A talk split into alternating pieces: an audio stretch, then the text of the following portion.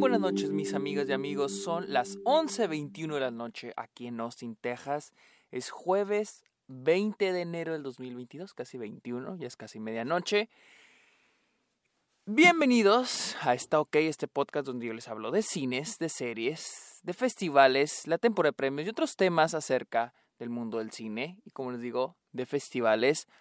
Este es el primer, no, este es el segundo episodio, este es el primer episodio que grabo, pero eh, sobre la segunda película que vi en la noche de Sundance, porque para los que no sepan, voy a cubrir Sundance este año y esta semana voy a estar viendo 25 películas.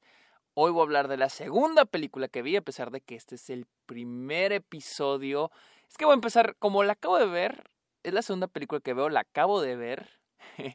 voy a empezar, voy a hacerle primero esta opinión voy a hacerle opinión a esta película primero. Pero antes, mi nombre es Sergio Muñoz. Recuerden seguirme en mis redes sociales. Estoy en TikTok, en Twitch, en Twitter e Instagram como el Sergio Muñoz. Estoy en Letterboxd, la plataforma donde estoy poniendo a diario las películas que estoy viendo. Y si quieren seguir de cerca las películas que voy a estar viendo en Sundance. Síganme en Letterboxd como arroba, como, perdón, ahí no hay arrobas, es Sergio Muñoz Esquer. Ahí voy a hacer una lista de las películas que voy a estar viendo en Sundance con una opinión, pero aquí también van a estar en Hasta OK. Y también los invito a que le caigan a Patreon. Eh, o se suscriban a Twitch a cambio de diferentes beneficios como episodios exclusivos, videollamadas, watch parties y otros beneficios. Eh, o pueden incluso recomendar temas de episodios en los que ustedes quieran escucharme hablar. Así que amigos, vamos a hablar de esta película que acabo de ver, que se llama Fire of Love. Y algo muy padre de Sundance, algo que me gusta mucho de Sundance, es de que estas películas eh, es la primera vez que se presentan.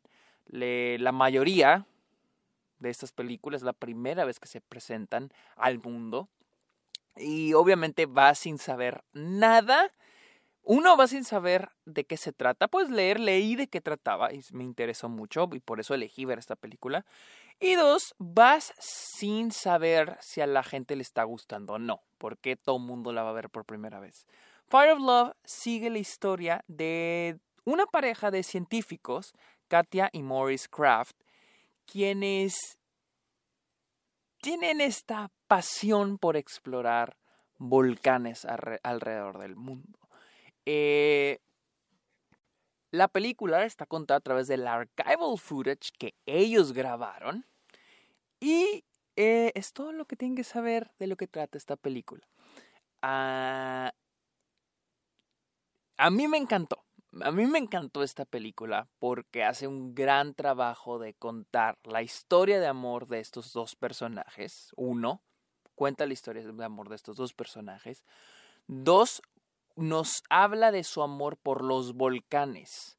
Y es algo que se siente muy tangible, es algo que estamos sintiendo, sentimos ese amor, o sea, literal, nos hace amar incluso. El, el, eh, eh, nos hace casi compartir ese mismo amor por los volcanes, porque mientras vemos la película, porque la película también está mostrada de una manera muy poética, ¿sí?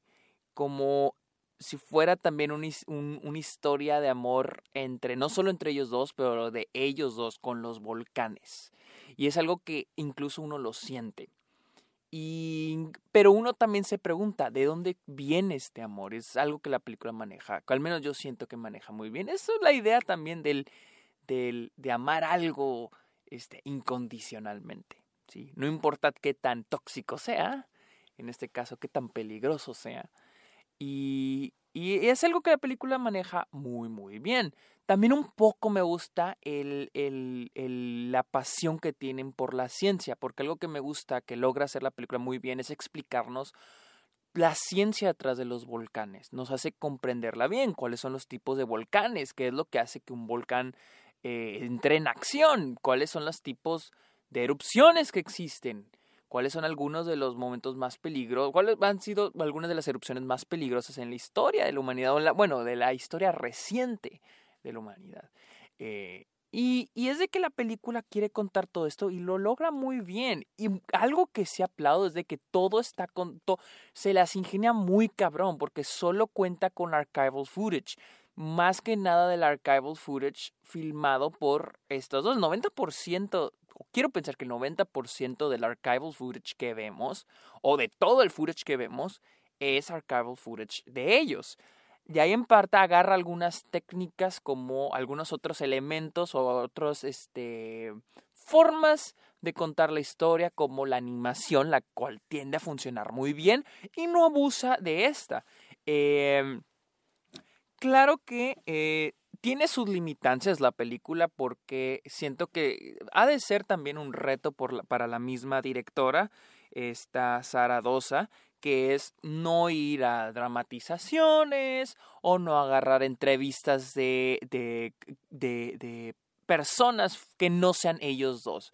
Todo está contado a través de una narradora y las voces de ellos dos, el archival footage que se tiene de los dos, de las dos, de los dos sujetos, eh, ya sea las pláticas, poquitas pláticas entre ellos, o ya sea eh, sus pláticas ante los medios. Todo se cuenta a través de ellos. Yo creo que es un reto personal, no sé, quiero pensar que es un reto mismo de la directora, el no acudir a otro tipo de material, tal vez conocidos, tal vez amigos hablando sobre ellos. Y, al menos a mí me gusta mucho que se quede nada más entre cosa de ellos, porque siento que no e, se siente más puro, por así decir, se siente más puro ese amor que hay entre ellos dos y también entre ellos dos y los volcanes.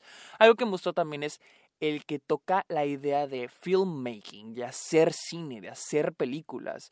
Eh, me acuerdo que cuando yo entré a Austin, a UT Austin, recuerdo que nos platicaron de una chica, porque alguien dijo de que hay que tener mucha experiencia en cine para entrar a la escuela y alguien y, uno de los instructores dijo no, tenemos esta chica que antes, antes hacía trabajo social y un día ella quiso entrar a cine, no tenía nada de experiencia en cine más que una vez hizo un video con niños y solo con eso pudo entrar, o sea, con eso la aceptamos.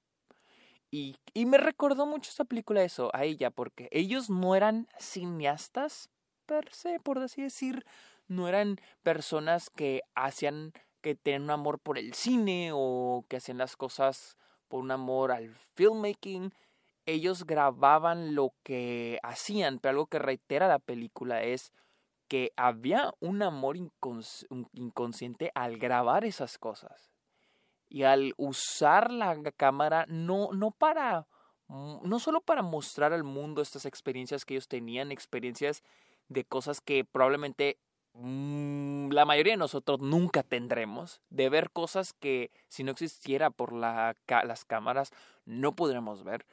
No solo mostrar eso, pero el cómo mostrarlos, de qué manera mostrarlos, cómo, cómo y cómo ser ellos mismos personajes dentro de sus películas y, el hecho de ser, de crear esa relación de ellos con los volcanes. Cómo usar la fotografía, el framing, cómo, cómo usar lo que se llama cinema para, para este, comunicar eso. Y creo que la película lo hace muy bien. Vuelvo a repetir, creo que una de las limitancias de la película, y no quiero que sea un pero, porque de, por otros lados lo logra hacer muy bien, es el hecho de que no profundiza al 100% en todo, pero es por la misma limitancia que tiene la película, que se queda con el archival footage que tiene. Pero eso sí, aplaudo mucho la remasterización, el cuidado, este... Y todo el proceso que hay detrás de todo el archival footage, porque es mucho film.